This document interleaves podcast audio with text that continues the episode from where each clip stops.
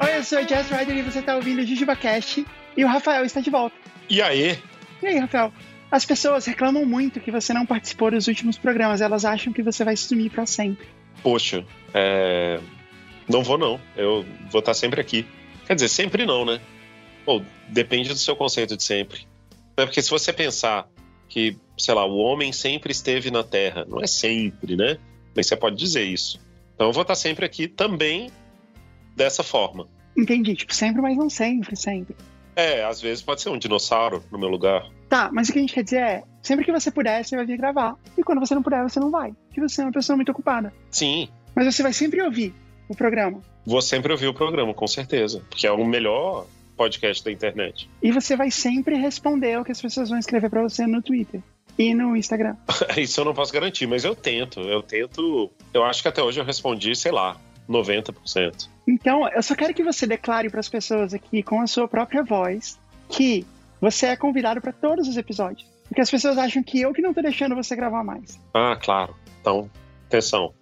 Eu, Rafael Mafra, declaro solenemente, sob meu CPF 849-765-37501, que eu sou o convidado para todos os programas, mas eu não posso participar de todos, mas me comprometo a participar de todos que eu puder.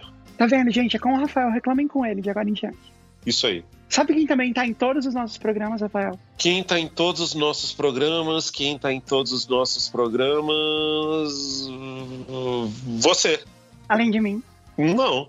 a Alura. Uau, é verdade. Na verdade, se você pensar bem, já tiveram programas sem mim, mas sem a Alura nunca teve. É mesmo, a Lura é, é uma grande presença nesse programa. E aí eu queria explicar uma coisa que a gente sempre fala da Alura. E semana passada teve Black Friday e tal, a gente falou muito da Alura. E aí tem uma coisa que eu pensei que a gente nunca explicou direito, eu queria explicar agora, que é assim, é a questão de lógica do upgrade na carreira que a Alura promove. Que é, assim- é o seguinte, você se matricula na Alura, certo? Que é a maior escola de tecnologia do Brasil. Certo. Aí você tem acesso a todos os cursos de programação, data science, design, UX, inovação e gestão, certo? Certo. Aí você faz alguns desses cursos e à medida que você vai fazendo os cursos, você aprende de verdade, porque ela é feita, é uma didática feita para você aprender dessa forma. Não é só um vídeo lá de alguém explicando, entendeu? É um curso, curso mesmo. E você vai ganhando as habilidades de cada curso. Porque os cursos são todos voltados para habilidades específicas. Então você aprende aquela habilidade lá muito rápido, certo? Certo. E aí, agora que você tem essa habilidade, você deu um upgrade no seu currículo, você deu um upgrade no que você é capaz de fazer. E com isso, se você está tentando entrar no mercado de trabalho, se você está tentando uma promoção, se você está tentando mudar de emprego, você vai ficando cada vez mais capaz disso. E é assim que com a Alura você dá upgrade na carreira, que a gente sempre fala aqui. Ou seja, tem uma lógica, não é só uma afirmativa no vazio. Não só tem a lógica, como tem a prática, porque a gente tem um monte de exemplos de pessoas que conseguem isso. Todo dia chega um monte de e-mails de pessoas falando que fizeram exatamente isso, conseguiram upgrades na carreira por causa das habilidades que elas aprenderam na Alura. E por isso, a gente recomenda que você visite nosso link alura.com.br barra promoção barra jujubacast. Maravilhoso. Aonde, além de você ter o nosso desconto, você vai ser chamado de Jujuber, que é muito fofinho. Já vale o preço. A gente está gravando esse programa com atraso por causa da Copa. Ah, é verdade. E aí eu queria falar um pouco com você sobre Copa. Sim, é, é sempre um dos melhores assuntos. Eu acho que é um assunto muito bom, porque ele volta de quatro em quatro anos. Então você nem tá falando nele o tempo todo, mas você tem uma história sobre ele, né? Assim, é um assunto recorrente. A periodicidade de quatro em quatro anos é fundamental. Eu já vi propostas de mudar para dois em dois anos. Isso estragaria completamente para sempre a Copa do Mundo. Ela tem que ser de quatro em quatro anos. É, não, até porque tá passando muito rápido. Cobra Rússia foi ontem. Então, se for para mudar, é para ser mais longe, de seis em seis anos. Eu acho que devia também mudar para de seis em seis anos. Essa é a primeira Copa que eu não tenho muita noção do time que tá jogando, então nem deu tempo de, de me ligar nisso. Mas eu fiz uma análise da, da seleção brasileira. A gente tá gravando hoje, segunda-feira, depois que o Brasil jogou contra a Suíça e ganhou de 1 a 0. E aí, antes do jogo, eu fui ver a escalação da seleção brasileira para analisar a parte principal de uma escalação que é a força nominal. E aí eu queria que você explicasse para os nossos ouvintes o conceito da força nominal do qual você é o criador. O conceito de força nominal ele já é muito antigo, né? A gente criou muito antes de existir o podcast. E a ideia é que era possível perceber que alguns jogadores ou jogadoras em determinados esportes tinham mais destaque porque eles tinham nomes maneiros. Exatamente. Tudo isso surgiu observando um jogador de hockey que se chamava Nelson Emerson. Aí você falava, cara, Nelson Emerson, foi, foi meu primo que falou, porra, Nelson Emerson, a força nominal do time. Eu falei, cara, é verdade, existe uma força nominal por trás de cada nome. Então existem nomes que o jogador pode ser bom, eu não estou dizendo isso, mas existe uma força a mais quando ele tem um ótimo nome. Sim, ele pode ser bom apesar de não ter força nominal, isso que você quer dizer. Exato. Mas a força nominal dá um boost na, na habilidade dele, mesmo quando ele não é tão bom. Na verdade, a gente compartilhou esse conceito com a turma do Bola Presa e eles adotaram e usam isso no dia a dia deles, porque a gente percebeu que na NBA, quando eles vão escolher o jogador, porque existe esse momento na NBA, que eles têm que escolher um jogador que está vindo do, do basquete universitário. E a gente percebeu que os jogadores que têm nomes melhores, eles conseguem posições mais elevadas do que eles teriam se eles tivessem um nome comum. Faz total sentido. Então, quando aparece um cara chamado LeBron James, vai ser o primeiro a ser escolhido, que é um nome incrível. Agora, quando surgiu o Michael Jordan, ele foi o terceiro a ser escolhido. Porque o pessoal falava, cara, ele joga bem, né? Mas esse nome é meio comum, né? Michael Jordan. Tanto é que o primeiro foi o Akin Olajuwon. Akin Olajuwon.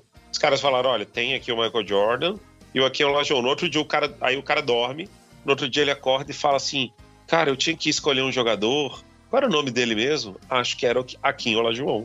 Acabou. É, é ele que vai ser escolhido. E essa seleção brasileira desse ano, ela tem muita força nominal. Coisa que não vinha acontecendo nos outros anos. É verdade. A gente teve uma geração aí de Gabriéis, Thiagos, uns nomes mais comuns assim. Esse ano não. Tem um jogador, eu não sei quanto é bom, eu não sei se é titular ou não, mas ele chama Paquetá. Paquetá é um nome maravilhoso. Paquetá, incrível, né, cara? Você já, já fica de olho nele. Você espera que venha coisa boa de um cara chamado Paquetá. Paquetá, você pode ser craque. O craque do time do primeiro jogo, Richarlison. Que nome maravilhoso, Richarlison. Nasceu para brilhar. E o trio de goleiros, que é Alisson, Everton e o Everson, é isso?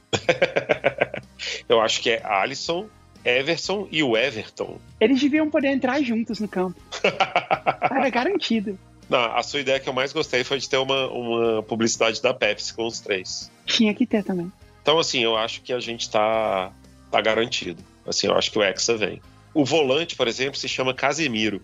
Casemiro não tem para você a mesma energia que Clodoaldo? Tem muito a mesma energia que Clodoaldo. E o Clodoaldo era o nosso volante na Copa de 70. Começa com C, é polissílabo, é sonoro. Casemiro, Clodoaldo, acabou, cara. Eu tive que pesquisar para ver se Casemiro era um jogador mesmo ou se era o Casemiro da Twitch. que tava fazendo uma ação com a seleção, uma coisa assim. Isso é curioso, né? Vê-lo em campo.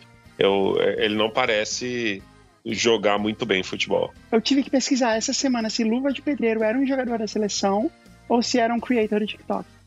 e é uma pena que ele seja um creator de TikTok e não um jogador da seleção, porque se não estava garantido. E o Luva de Pedreiro, ele participou do comercial da Pepsi, né? Só tem os maiores craques dos últimos 20 anos. É o Ronaldinho Gaúcho, o Messi, o Pogba e o Luva de Pedreiro. Eu fui pesquisar quem é Luva de Pedreiro, porque isso aparece toda hora, assim, no Twitter, né? E aí ontem eu fui numa loja de brinquedos e tinha um boneco do Luva de Pedreiro. E aí eu pensei, poxa, eu preciso saber realmente quem é. Que belo presente de Natal. Fica a dica. E você pode dar o presente e dizer receba.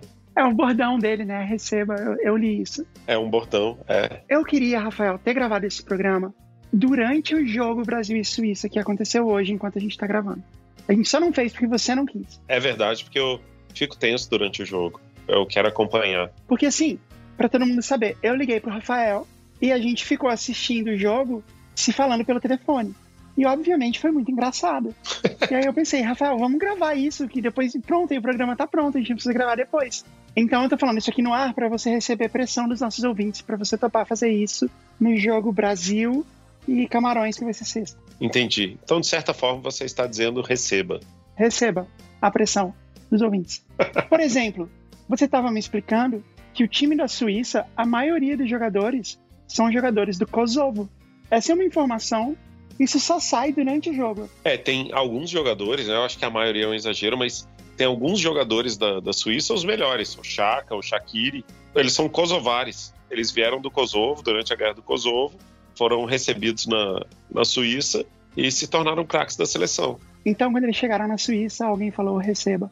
falou receba.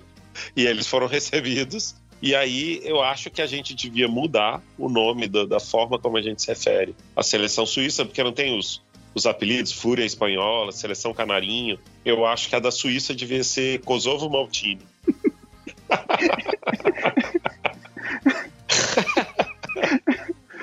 ok, a seleção Kosovo Maltini, a gente fala assim de agora em diante. É. Eu não sei se todo mundo vai falar, mas a gente pode falar aqui na nossa cobertura. Exato, a gente pode tornar isso a nossa tradição. Torcer aqui, né, para eles passarem para a próxima fase. Ou a gente se refere no jogo de Camarões, a gente fala, ah, no jogo passado, quando o Brasil enfrentou a seleção Kosovo Maltini. Vamos fazer isso, você precisa lembrar de fazer isso. Então, o próximo episódio do Jujuba Cast vai ser gravado durante o jogo Brasil e Camarões. Combinado? Não, não, não, não posso garantir. Aliás, falando nisso, eu queria explicar aqui para nossa audiência também o seguinte: hoje a gente vai ler outras histórias clássicas de episódios que não estão mais no ar, porque a gente tem muitas histórias boas, mas as histórias inéditas vão voltar. A gente só precisa se organizar um pouquinho mais, mas vai acontecer. Mas hoje a gente vai ler as nossas melhores histórias de futebol, já que esse é o nosso programa especial de Copa, certo? Excelente ideia. E eu trouxe para você um dos nossos melhores jogos relacionados a futebol que a gente já fez nesse programa. Peraí, frango imobiliário não tem relação com futebol. A gente podia fazer um frango imobiliário futebol edition, né? Podia, podia. Se a gente lembrasse como joga. Exato. Não, mas é, um, é melhor ainda. Madeira de lei ou jogador dos anos 30.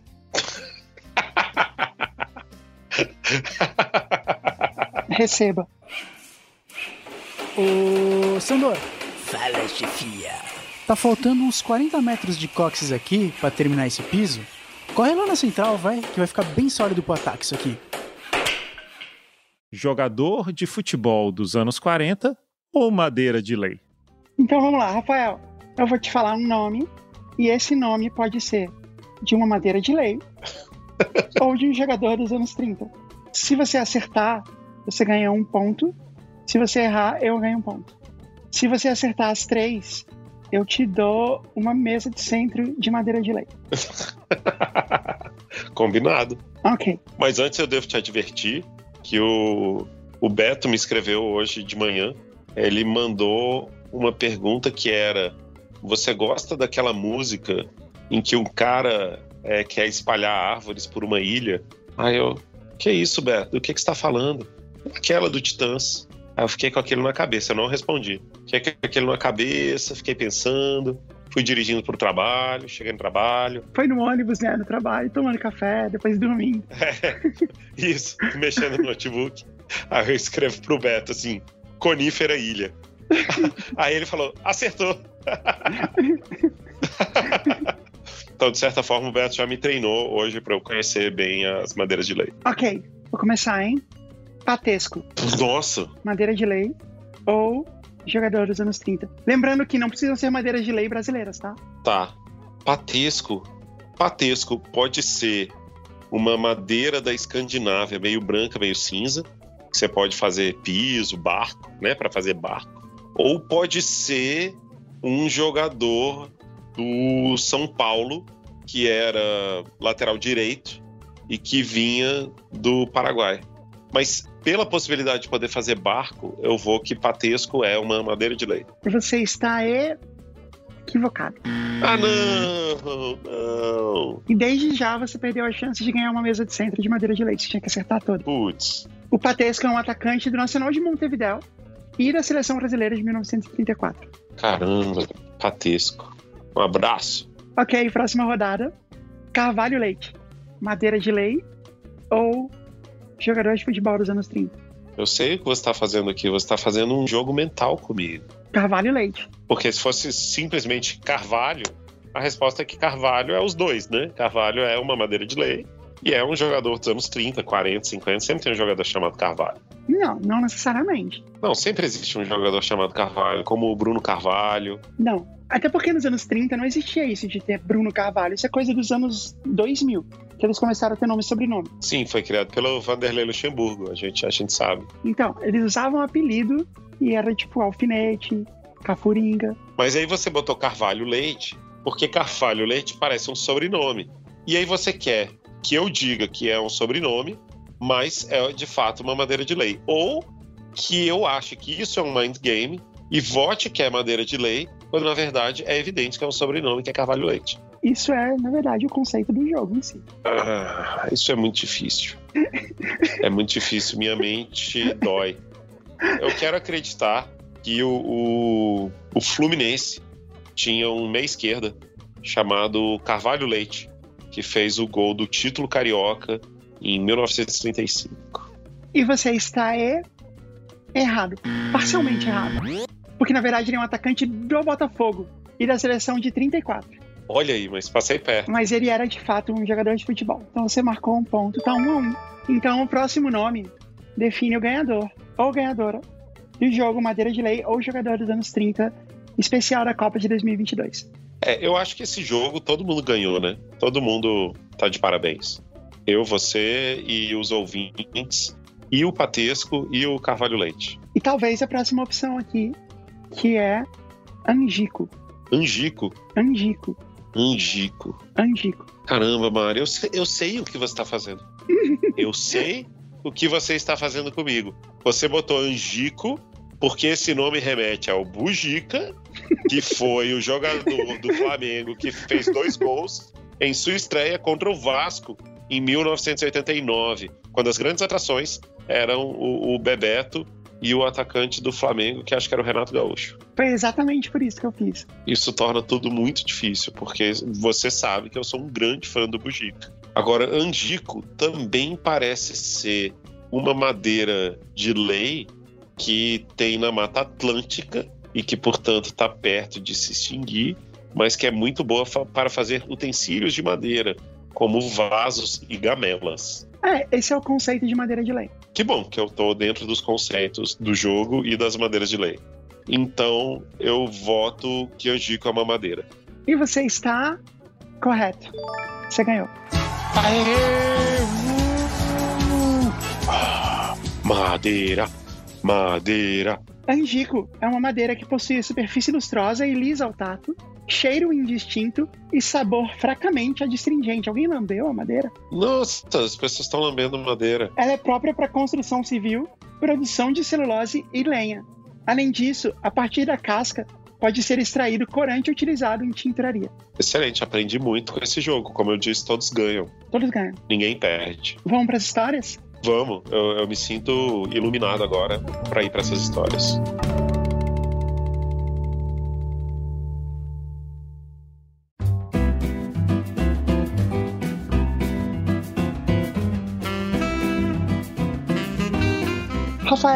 Lê a primeira história pra gente.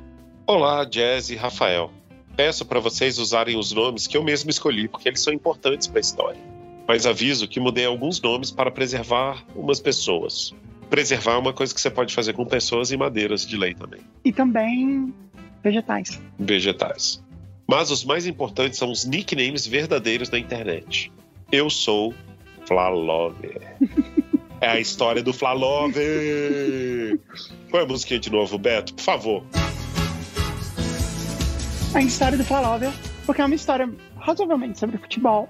Eu achei que nesse nosso especial de Copa de Revival ia ser muito legal ter essa história aqui de novo. Você sabe que a, a Lei 9.877 permite que todas as publicidades feitas no período da Copa usem a expressão marque um gol ou marque um golaço.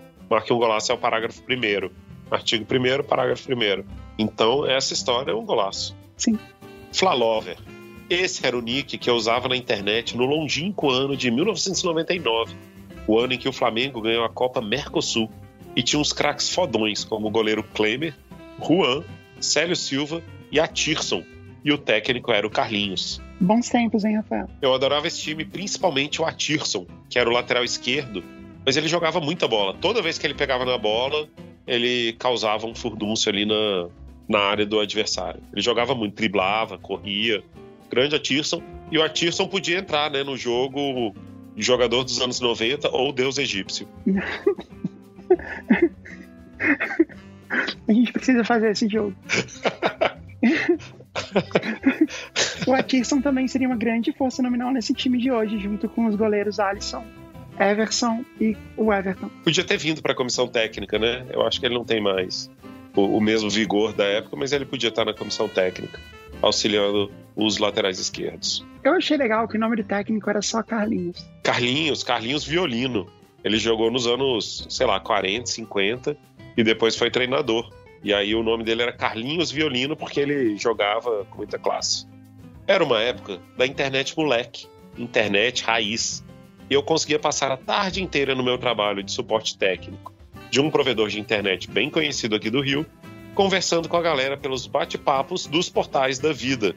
E foi numa dessas que eu conheci Juliana Esplendor.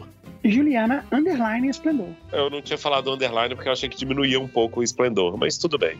Eu tinha uma técnica tosca que era sacanear as meninas para chamar a atenção delas, ah, que funcionou direitinho com ela. Chamei ela de noveleira. O nome dela era por conta da Juliana Esplendori, protagonista de Terra Nostra. Ela disse que noveleiro era eu por saber disso, e automaticamente ficamos conversando no chat privado. Ah, well played, Flalover. Minha técnica consistia também em, uma vez que ia pro privado, eu realmente batia um papo legal com a menina. E não só ficava falando sacanagem. Porque aí, se eu realmente conseguir um encontro, a gente já ia com um papo que rolou, com umas piadas internas. Eu já tinha conseguido sucesso com a tática. Engraçado que a técnica dele é só ser uma pessoa agradável. Exato. É, ele é uma pessoa levemente desagradável no começo, né? A minha técnica era não ser um tarado. É. Eu já tinha conseguido sucesso com a tática, e além disso, eu realmente não tinha nada para fazer a tarde toda, e manejava várias janelas abertas de bate-papos diferentes, alguns com as meninas, outros sobre futebol, outros só de sacanagem, enfim. Fiquei batendo um papo com a Juju. Eu já estava chamando ela de Juju, e foi um papo legal. Conversamos sobre a novela, que eu realmente curtia e ela também. Falamos sobre música, praia e finalmente sobre futebol, que era o que eu realmente curtia. E a Juju era flamenguista e manjava dos esquemas. manjava dos esquemas. Ele estava indo bem, né? Até agora. Ficamos falando sobre a escalação do time, sobre o presidente que tinha acabado de mudar. Olha aí, olha aí que papo bom. Tinha tido a saída do Kleber Leite, né? É um clássico de, do papo de futebol no Brasil, né? Você fala. Você não fala sobre futebol realmente. Você fala sobre a política de dentro do clube de futebol. E também a administração de futebol, né? Tipo, ah, o, o time tá afundado em dívidas. Ela realmente curtia e a gente ficou até de ver um jogo junto um dia. A gente acabou se encontrando mais vezes no chat e ia logo para o privado. Com o tempo, eu ia esquecendo as outras janelas e falava só com ela. Ela era legal demais, engraçada pra caramba, e eu perdi totalmente o controle e a frieza que você tem que ter com as meninas da internet que você não conhece ainda. Lembrem, não tinha Facebook nem Orkut. Era tudo na confiança. Comecei a me apaixonar por ela. Aí vem, né? Eu não sou um manezão com as mulheres. Porra, esse cara tem autoestima, né? Ele tinha uma tática. Tem uma autoestima. Uhum. Sempre mandei bem. Pegava várias. Sempre me garantia na balada. Caraca, é um, é um pegador mesmo. É igual o Batman da outra história. É, é verdade. Então não pensa que eu era um nerdão dando bola pra menina da net, não. Eu não tinha pensado isso, eu tinha. Um pouco, e ele é, na verdade. é, se ele tá dizendo que não é, né? É porque ele é. É porque o papo era bom demais mesmo. Nunca tinha conversado com nenhuma menina assim. A gente curtia as mesmas coisas. Ela não ficava falando de praia e roupa, essas coisas. Agora ele foi um pouco preconceituoso, além de nerdão. Eu, obviamente, comecei a falar da gente sair, de se encontrar. Eu estava tomando cuidado para não parecer ameaçador. Então propus da gente fazer algo normal, tomar um suco, algo assim. Eu achei legal tomar um suco, porque isso foi antes do Orkut, que tinha comunidade, uma rodada de suco pra galera. Então ele, ele realmente estava à frente do seu tempo. É que tomar um suco é uma coisa muito carioca. Sim, sim, é sim. Você ir no beber lanches e tomar um suco. Tava falando como se fosse só amizade mesmo. E aí começou a enrolação. Nessa época, conhecer alguém pela internet era bem novo ainda e tinha um estigma de ser meio perigoso. E ela começou com um papo de que não sabia quem eu era, que não queria se encontrar com ninguém, que já tinha ouvido falar de gente que se deu mal, essas coisas. E eu comecei a me defender, mas ela foi curta e grossa. Falou que não tinha interesse, que era para ser só pelo chat. Se isso não era bom o suficiente, então não ia rolar mais nada. E desligou. Juliana Esplendor e botando Flalover no seu lugar, né? Eu passei um tempo meio mal. Fiquei meio puto, porque no fim, ela me chamando de marginal, né? Depois pensei que não queria mais nada com ela. E fiquei uns dias sem nem acessar o bate-papo. Mas aí, numa tarde dessas, a solidão bateu e eu tava sem fazer nada. Entrei e ela tava lá. Mandei um oi. Ela falou comigo normalmente. E aí? Viu o jogo ontem? E eu pensei que era melhor que nada. E tudo voltou ao que era antes. Ficou assim por um tempo, até que um dia ela ficou reclamando que o provedor de internet dela estava lento, não estava conectando. E sem eu perguntar nem nada, ela fala que o nome do provedor, que por sinal era exatamente onde eu trabalhava. Aí começa, né? Não era absurdo, e nem sei como isso não me passou pela cabeça, já que a gente era um dos maiores do Rio. Eu fiquei meio agitado na hora. O telefone dela estava ali, na minha máquina. Se eu conseguisse manter a calma e não levantar desconfiança de nada, podia conseguir saber o nome dela ali. Primeiro, eu pensei em falar que eu trabalhava lá e podia ajudar. Bastava violar a privacidade dela. É, bastava é, ferir as regras que, que eu assumi quando entrei na empresa e estaria tudo bem. Primeiro pensei em falar que eu trabalhava lá e podia ajudar, mas logo pensei que isso só ia assustá-la e ela ia sumir para sempre. Aí pensei em dizer que um amigo meu trabalhava lá e podia ajudar, mas o resultado ia ser o mesmo. Então eu calmamente disse o seguinte: eu uso o mesmo provedor. Uma vez me deram um telefone aqui que é direto do suporte e os caras resolvem. Tenta ligar lá. E dei o meu ramal direto. Agora que eu fui me tocar lendo essa história de novo, porque a gente sabe o que vai acontecer depois, né? Mas ele deu uma bela enganada nela também, né? Aqui nessa parte. A gente não percebeu isso da outra vez, eu acho. É verdade. Ela falou que ia ligar depois, que agora estava funcionando. E ficou por isso mesmo. Eu consegui manter a calma e não falei mais nada. Não fiquei insistindo para ligar nem nada. Mudei de assunto. Só que ninguém ligava no meu ramal direto. Ou era uma ligação transferida interna, e aí ele toca diferente, ou é alguém para quem eu dei o telefone, que no caso era minha mãe ou um ou outro amigo. Não tinha celular nessa época. Bons tempos. Mas na verdade, ninguém me ligava, nem eles. Nesse dia, cada vez que o telefone tocava, eu dava um pulo, mas sempre era o toque curtinho do ramal interno. Até que uma hora, o telefone tocou de verdade. Só podia ser ela. Eu atendi, falando o nome do provedor, boa tarde, e mantendo a calma. E era um cara. Fiquei meio cabreiro. Que porra é essa? Mas atendi normalmente. Fiz uns testes e no fim passei uns números de telefone diferentes para a conexão da IOAP. A conexão era por telefone e tinha uns números que eram menos congestionados. Depois acessei o cadastro do cliente e estava lá. Endereço, telefone, tudo mais e a conexão no nome de Júlio Batista, 50 e poucos anos. O volante centroavante. O volante centroavante. a gente pirou quando ele botou esse nome, né? Porque a gente lembrou do Júlio Batista, que era um volante centroavante, o, o cara que, que. O único cara que executou essa função no futebol mundial. Eu sei o que vocês estão pensando. Mas a Juju morava com os pais. E eu também. Não, não. Você sabe o que a gente está pensando e a gente tem razão. ah, é verdade, porque a gente já leu a história. Mas a Juju morava com os pais, eu também. E na verdade a história fazia sentido. E eu não tinha como ter absoluta certeza que esse telefonema veio dela. Fiquei pensando o que fazer com essa informação. A história toda só não ficou horrível porque ele de fato não, não, não usou isso para dar um golpe nela, sei lá. Aí tive uma ideia genial. A gente tinha um teste onde a gente pedia para o usuário acessar uma certa página do nosso site para ver se a internet estava funcionando. Esperei ela estar online, engatamos uma conversa e quando ela estava escrevendo, eu liguei na casa dela. Não foi o Júlio Batista que atendeu. Pedi para acessarem a tal página e me descreverem. Na hora, mandei outra mensagem no chat. Caiu? E ela respondeu: Peraí, que eu tô fazendo uns testes com um cara do provedor aqui no telefone. Bingo. Era ela. E como todos estavam esperando até agora, era um cara. Ele foi catfish. Mas Agora a gente percebe também que todas essas coisas que ele fez de violar a privacidade dela, também, de certa maneira, né, os dois estão no erro aqui. Sim.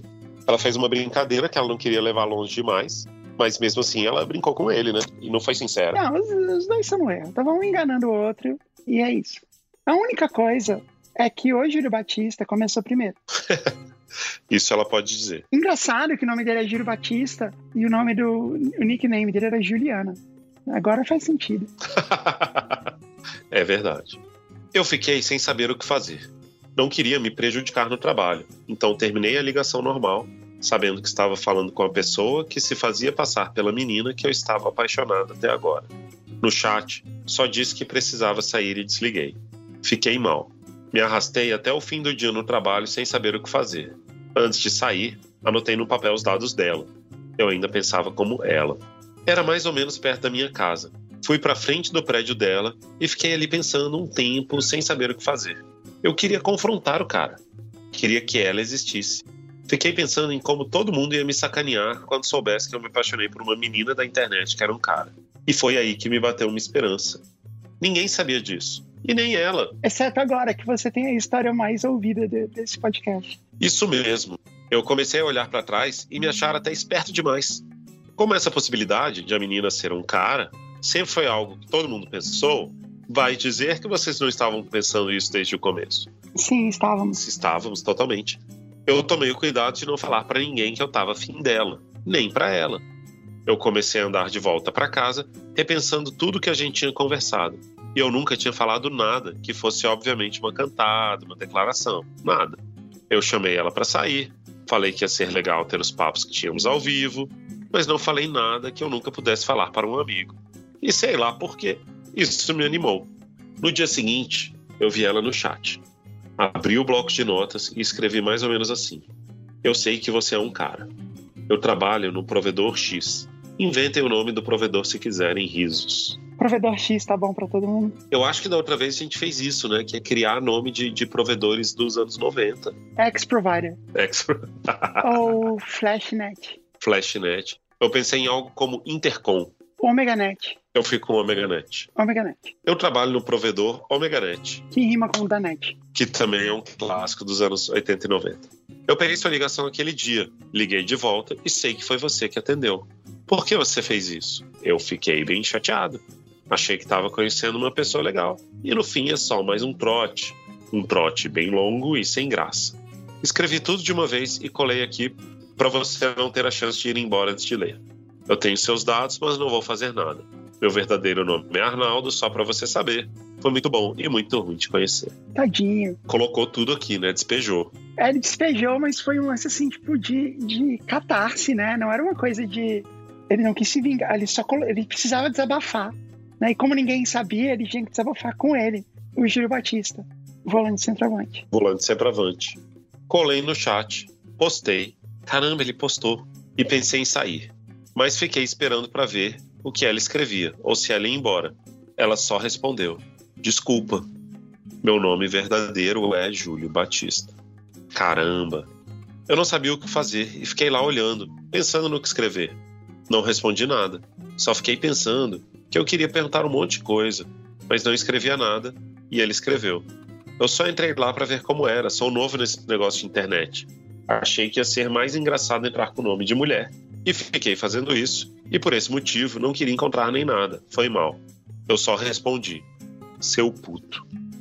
Eu falei brincando, porque eu tava tão aliviado que não tinha feito nada terrível que comecei a achar um pouco de graça. É assim que eu falaria com um amigo. Mas ele respondeu: Foi só uma sacanagem que eu não consegui desfazer. Me desculpa. É, é um bom golpista, né? Um golpista arrependido. E eu sei lá, porque o que me deu, talvez vocês possam até explicar, mas eu só falei: me paga um suco então ali no Gigabyte. Eu precisei mudar o nome do bar. Hahaha. e ele falou, beleza. E a gente foi se encontrar lá. Caraca, que, que essa virada é surpreendente, né? É, ninguém poderia imaginar, né, que eles iam fazer isso. É, eu posso até dizer que eu não esperava porque eu não lembro dos detalhes da história. Na verdade, é que tinha uma coisa que os unia, que era a paixão pelo Flamengo. Ah, é verdade. Né? Por isso que eles não queriam abrir mão dessa amizade. Nenhum dos dois. Porque a amizade era legal também, né? Eles devem ter ficado um tempão ali falando do Carlinhos, do Atirson. E aí, poxa, ninguém mais reconhece o brilhantismo do Atirson. Talvez até do Bugica, né? Uhum, do Bugica, talvez. Do Nélio. Do Angico. E foi meio estranho no começo, mas no fim, parecia que eu só peguei um velho amigo tentando me sacanear e levar na esportiva. A gente ficou conversando, eu fiquei zoando ele um pouco por se passar por mulher, e foi isso ficou tudo bem. Mas não acaba aí. Caramba, tudo isso aconteceu na época da internet moleque, como eu falei. E de lá para cá, muito tempo se passou. A gente virou melhor amigo, passou a ter uma turma. A gente jogava bola junto. Ele arranjou uma namorada e eu também. E elas até viraram amigas. E a gente saía junto de casal. A gente foi padrinho de casamento um do outro. Caraca! Passou o Natal e Réveillon juntos. Eu tive uma filha, ele teve um filho. A vida continuou e essa história virou só uma piada interna. E eu nunca contei com tantos detalhes como eu contei aqui. Em 2014, eu tomei meu próprio 7 a 1. Perdi o emprego em que eu estava há um tempão e me divorciei. Foi uma barra pesada e passei uns tempos morando na casa do Júlio Batista, o volante centroavante, que tinha um quarto só meu e era bem confortável, e o que me ajudou bastante a dar conta desse período na vida. Quando eu estava lá, eu tive um insight meio estranho. Eu achava a minha esposa linda quando a gente se casou, mas eu acho que ela foi ficando meio feia com o tempo. Ah, que vacilo. Ela mudou o cabelo, mudou as roupas e nada me atraía mais. Mas eu continuava gostando dela mesmo assim e estava lá sofrendo por essa mulher. E nesse insight, eu comecei a pensar o quanto a gente muda com o tempo e passa a valorizar mais o que a pessoa tem por dentro e a relação com ela. E comecei a pensar que quem era a mulher dos meus sonhos na adolescência e como ela estava agora e se eu pegaria. E aí eu pensei na Juju. Na verdade, o que você fez aqui, Flalover, é você finalmente abrir a cartinha que você recebeu quando você nasceu. Por um caminho mental, ele foi lembrar, foi pensar na vida e tudo mais. Eu falei que era bem estranho, mas esse pensamento começou a crescer de lá para cá, já quase na outra Copa. A Juju era o meu sonho de mulher. E durante muito tempo eu tentei fazer as namoradas que eu tive depois dessa história serem iguais a Juju. E claro que nunca deu certo. Se eu podia ficar com a mulher que eu não achava mais bonita pelo que ela era por dentro, por que não fazer isso com alguém que era por dentro o que eu queria? Pessoal, eu nunca fui gay. Nunca tive nada gay. Eu sou o hétero clássico. Eu vou pro bar tomar cerveja, eu jogo bola no fim de semana, eu comprava Playboy e ficava vendo vôlei feminino por causa das jogadoras. Nada disso define alguém como hétero, né? Tudo bem. Não, não, de jeito nenhum. Mas um dia a gente estava meio bêbado e o Júlio Batista, volante centroavante, estava mal com a esposa dele. E eu deixei essa história escapar, falando meio que de brincadeira. Falei que se ele fosse mulher, nada disso teria acontecido, de eu me divorciar, de ele estar brigando, que a gente podia ter o nosso próprio Brokeback Mountain. é uma forma fofa de se declarar, né? Tipo, a gente podia fazer o nosso Brokeback Mountain. Aham, foi bonitinho. Ele começou a me bater de sacanagem, e ficou por isso mesmo. Mas confesso que tenho fantasiado com a ideia, inclusive sozinho à noite, se é que vocês me entendem. Risos. E se eu tivesse certeza que ele não ficaria puto comigo para sempre, eu acho que eu tentaria alguma coisa. Acho que eu tenho um crédito. Risos. Então é isso que eu estou fazendo porque sei que ele ouve o podcast também. Eu mudei algumas partes da história, mas sei que se ele ouvir, ele vai saber que eu sou eu e ele é ele. E se não for para rolar, tudo bem. É só ignorar. Tomara que vocês leiam minha história. Desculpa ter ficado tão grande. Estou escrevendo há três dias. Abraços do amigo Flalover. É engraçado porque uma das coisas que a gente mais é perguntado é se a gente sabe o que aconteceu com o Flalover. A gente não sabe. Ele nunca mais escreveu pra gente. O que sempre me fez pensar que não deve ter sido um final muito feliz, né? Ou talvez ele nunca tenha tentado nada também, não sei. Mas aí tá mais uma chance, né? Do Júlio Batista, volante centroavante, ouvir. Talvez agora. E entrar em contato com o Flalover. A gente incentiva. Mas assim, eu falei isso no outro programa e falo agora. Tem outro lado que, assim, tem o Giro Batista, volante centroavante, tem a família volante centroavante, né? E é meio triste, assim, que isso aconteça. Só tomara que ninguém tenha sofrido muito. Tomara.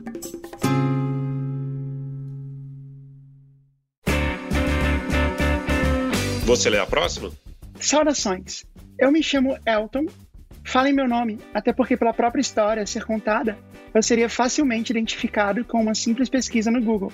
Eu tenho 26 anos, sou advogado, mas à época dos fatos aqui narrados, eu tinha 22 anos e era um simples estagiário, e claro, o calendário apontava que estávamos no ano de 2014. Beleza, eu não lembro dessa história. De início, antes de entrar na história em si, devo dizer que sempre fui um cara sortudo. Já ganhei alguns sorteios no período escolar, um liquidificador em um sorteio de rifa, alguns bingos espalhados pela vida, uma promoção de Facebook, mas nada que chegasse ao nível da sorte que tive na Copa do Mundo de 2014. Pô, mas um liquidificador já é maneiro, hein? Já dá pra fazer vitamina, sucos, Gelo, né? Moer gelo, feijão pra fazer tutu. banana com leite. Em junho de 2014, um amigo da faculdade me informou que o Sport TV estava promovendo um bolão dos jogos da Copa do Mundo, no qual, para cada jogo, algum bolãoador, tipo um jogador do bolão, É, um apostador, né? seria premiado com uma Smart TV. E ele manda o link da promoção. Olha aí. Como qualquer estagiário matando um tempinho, quer dizer, como qualquer analista do futebol moderno, analisei os matchups e chutei placares comuns. E para minha surpresa, acabei acertando alguns. 1 a 0, 1 a 1, etc. E até mesmo o 3 a 1 que a Costa Rica enfiou no Uruguai. Caramba. Ocorre que, mesmo acertando os placares em cheio, inclusive acertando quem foi o último marcador, eu não ganhava o maldito da TV, uma vez que um dos primeiros critérios de desempate era a hora do palpite. Ou seja, a pessoa que acertou o placar e registrou primeiro era o premiado. Vale ressaltar aqui que milhares de pessoas haviam palpitado no bolão assim que foi possibilitado, e eu apenas registrava meus palpites horas antes ou minutos antes dos jogos. Putz, lembrei da história. Foi a partir desse momento que eu mudei meu approach em relação ao bolão. Percebi que, para efetivamente ganhar uma TV, apenas acertar o placar não seria o suficiente. Eu deveria acertar o placar e acertá-lo sozinho, de forma exclusiva, glamurosa, sui generis. Fazer algo único que jamais alguém tinha feito, Parabéns pelo uso da expressão sui generis. sui generis. Como, de forma análoga, assim fez o cara que não pegou a australiana. Dessa forma, para todo jogo, minutos antes, eu registrava em palpites de placares impossíveis, tais como 8 a 0, 9 a 2 e até palpitei um 11 a 3 do Chile contra o Brasil. E claro, errava de forma extraordinária. A partir das quartas de finais, percebi que a estratégia era até que razoável, mas os placares que eu estava apostando eram realmente impossíveis de acontecer. Então, de forma um pouco menos agressiva, eu palpitava 4 a 4, 5 a 0, 6 a 1, entre outros resultados impossíveis. Foi então que no fatídico 8 de julho de 2014, quando no meio da tarde eu estava saindo do meu estágio, tomei a decisão que mudaria, mas nem tanto, a minha vida. Registrei o palpite de 7 para a Alemanha e um golzinho de honra para o Brasil. Como último marcador, Miroslav Klose. Caramba. No caminho à casa de um amigo para assistir o jogo, no carro, disse a minha namorada o placar que tinha postado e, claro, ela ficou incrédula e desapontada ao mesmo tempo. Me lembro muito da frase: Ai, Elton, se é para jogar um placar desses, nem joga. Antes do jogo, já na casa do meu amigo, com mais umas 20 pessoas aproximadamente, também revelei minha premonição. Falar premonição é muita prepotência? Não, no seu caso não. e obviamente todos nem ligaram. Bom, nem preciso dizer que o resto é história. No decorrer do jogo, a cada gol da Alemanha, uma pequena fração de sorriso e sadismo aparecia em meu rosto. E após o primeiro tempo, quando o jogo já estava 5 a 0, já havia infectado todos em minha volta. A partir de então, a torcida geral não era mais para o Brasil pela vitória do Brasil, mas sim pelo meu placar palpitado. Imagina, cara, essas foram as únicas pessoas felizes naquele dia. Elas mudaram o- o- a ideia delas durante o jogo, falando: não, agora eu tô torcendo pra ser 7x1. Confesso que no intervalo me achei muito burro. Ficava pensando que não poderia ter mudado a estratégia de apostar placares realmente impossíveis, como 10 a 0, por exemplo, para placares quase impossíveis como 7 a 1. Enfim, em meados do segundo tempo, a Alemanha fez seu sétimo gol e, obviamente, todos fomos ao delírio. Imagina. Imagina esse lugar. Os vizinhos, né? O que é que eles acharam? Imagina a sensação de recompensa, né? Você desejar um 7 a 1 e ele sair. É incrível. Ocorre que naquele momento era muito mais provável que a Alemanha fizesse o oitavo gol do que o Brasil fizesse um único gol. Não preciso dizer que aos 44 minutos do segundo tempo, quando Ozil recebeu livre na área e deu um toque que passou triscando na trave, meu coração parou. A Alemanha quase fizera seu oitavo gol. Caramba. Contudo, como todos sabem, Deus é brasileiro. e operou um milagre com o intermédio de Oscar. Ah, Oscar, como eu te amo. Que aos 45 minutos do segundo tempo, em uma ausência visível a olho nu da Alemanha de se defender, fez o gol que, para mim, foi o mais bonito de sua carreira. O gol que selara o resultado que palpitei. O gol que me colocou na história. O gol que transformou a minha vida nos dois dias posteriores ao do jogo em um inferno. já na noite de 8 de julho, quando eu já havia contado para muitas pessoas que havia acertado o placar, uma pessoa que trabalhava em uma filial da Rede Globo me ligou pedindo uma entrevista, por telefone mesmo. O que fiz sem pestanejar, ainda mais pela zoeira. E aí ele manda o link aqui. A manchete é: Jovem paranaense crava 7 a 1 e ganha sozinho o bolão com 148 mil apostas. Caraca. O duro é que eu não sabia o efeito que tal entrevista iria gerar. Meu celular não parava de tocar. Inúmeras redes de televisão, jornais, entre outros, estavam me ligando para agendar uma entrevista. Literalmente, meu celular tocava de minuto em minuto. A minha mãe ficou desesperada, me pediu pelo amor de Deus para que eu falasse bem do Brasil nas entrevistas, para não ser linchado na rua. Pedido este que, claro, não foi atendido. Ele é um zoeiro mesmo. Embora as ligações estivessem enchendo o saco, no primeiro dia eu não conseguia dizer não. Eu topava dar a entrevista. Devo dizer que criei um objetivo na minha cabeça. Eu falaria uma história diferente em cada entrevista, apenas pela zoeira. Às oito da manhã do dia seguinte, repórteres da Globo estavam na minha casa me fazendo as mais variadas perguntas. Eles tinham que gerar alguma pauta positiva, né? Alguma pauta assim que fizesse as pessoas se interessarem genuinamente, né? Porque se fosse só falar sobre o jogo, ninguém ia querer ver. Na Copa tem que ficar gerando conteúdo o dia inteiro. Sim.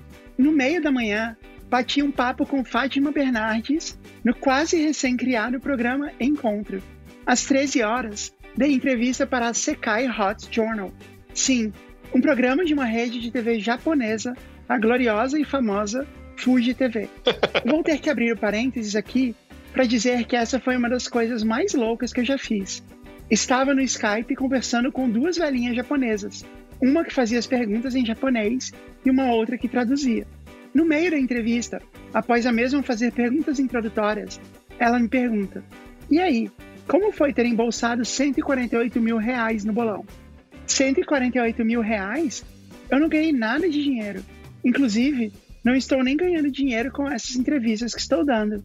Ué, mas no site diz que você ganhou um bolão de 148 mil reais. Na verdade, a manchete diz 148 mil apostadores, que na verdade não apostaram nada, nenhum centavo. E eu ainda. Mas não posso reclamar. Ao que parece, vou ganhar uma Smart TV. Uma TV?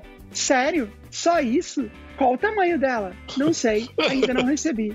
Nossa, Elton, acho que vamos cortar essa parte. Não ficou muito legal. Excelente, parabéns para ela que não soube ler e depois ainda ficou revoltada com o cara. E assim, passei o dia dando diversas entrevistas, sendo que para cada uma eu disse uma coisa. Em uma, eu falei que tinha visto que o Fred estava jogando muito mal, como um verdadeiro cone, e que era este o motivo do meu palpite. Em outra, disse que o Felipão estava perdido e desorientado. Em outra, disse que eu sonhei com resultado.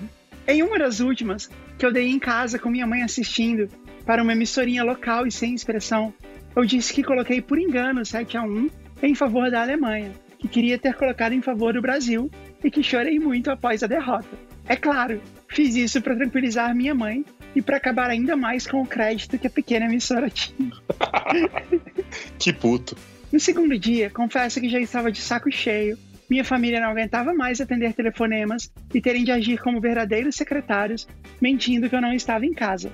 Minha irmã, coitada, à época dos fatos estava estudando para o concurso e não aguentava mais toda aquela gente entrando em casa, as inúmeras ligações, toda a conversa que girava em torno de mim.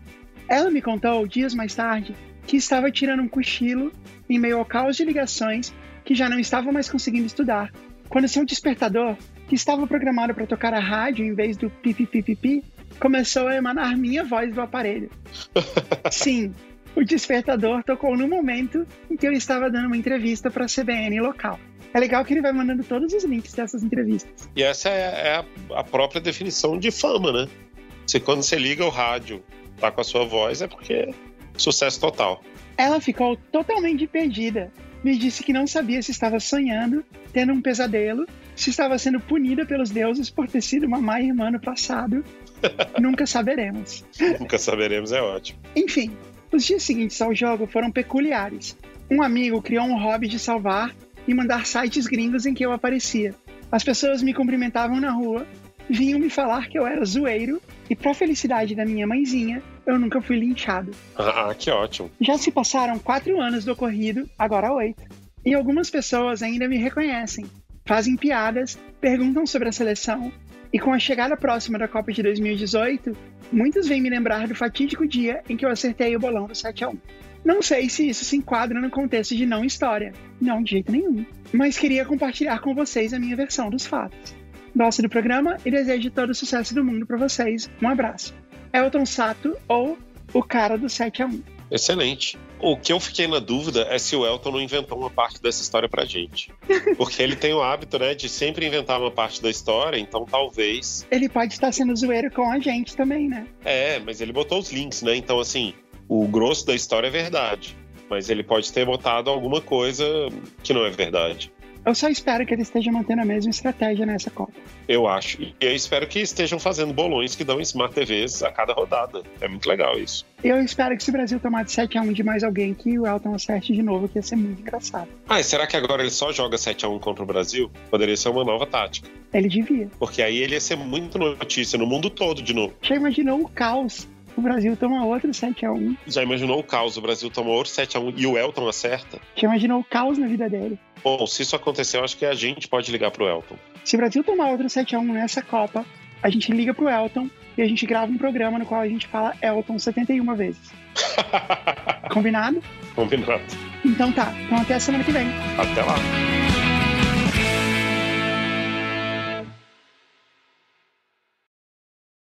Parasol. L 中。